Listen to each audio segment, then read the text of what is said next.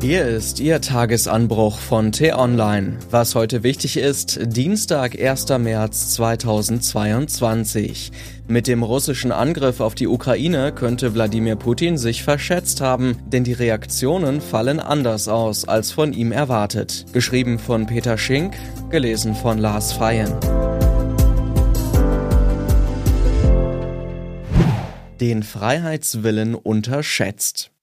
Viele von uns hat der Angriffskrieg Russlands fassungslos, ohnmächtig und sprachlos gemacht. Russland, bislang wesentlicher Bestandteil der Weltordnung, stürzt genau diese gezielt ins Chaos. Da greift eine übermächtige Weltmacht auf einmal seine Nachbarn an.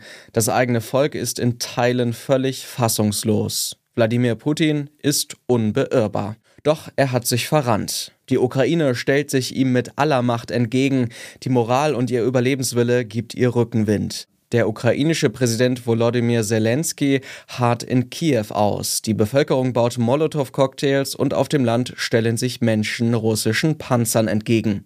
Auch der vermeintlich schwache Westen reagiert für Putin unerwartet. Wir selbst sind etwas überrascht, wie entschlossen unsere Regierung alte Direktiven mit Kriegsbeginn über Bord wirft. Deutschland liefert Waffen an die Ukraine und genehmigt seiner Armee im laufenden Jahr 100 Milliarden Euro Sofortinvestitionen. Noch vor Tagen undenkbar.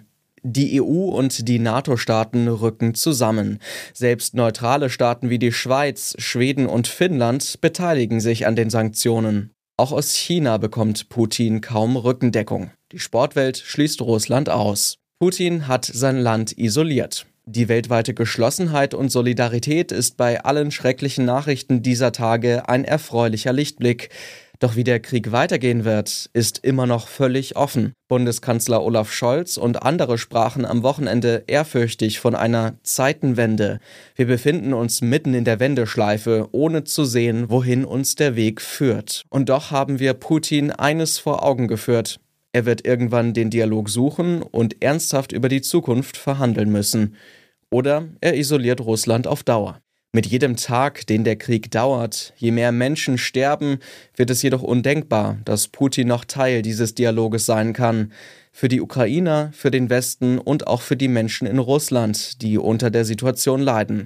Auch mehrere Oligarchen kritisieren in einem öffentlichen Brief den Einmarsch in die Ukraine scharf. Am Ende wird Putin den Preis bezahlen müssen, den Freiheitswillen der Menschen unterschätzt zu haben. Was heute wichtig ist. Die T-Online-Redaktion blickt heute für Sie unter anderem auf diese Themen. Die Regierung hat keine 100 Tage. Klimaschutz duldet keinen Aufschub. Der Bericht des Weltklimarats fand zwar gestern recht wenig Aufmerksamkeit, aber die Tatsache, dass 3,3 Milliarden Menschen inzwischen von Klimafolgen betroffen sind, kann niemand ignorieren. Und der 1. März ist der Welttag der Komplimente. Sie sind gut, auch weil sie Absender und Empfänger glücklich machen auch wissenschaftlich gesehen. Diese und andere Nachrichten, Analysen, Interviews und Kolumnen gibt's den ganzen Tag auf t-online.de. Das war der T-Online Tagesanbruch vom 1. März 2022, produziert vom Online-Radio und Podcast-Anbieter Detektor FM. Immer auch zum Anhören auf t-online.de-tagesanbruch. Ich wünsche Ihnen einen frohen Tag. Ihr Florian Harms.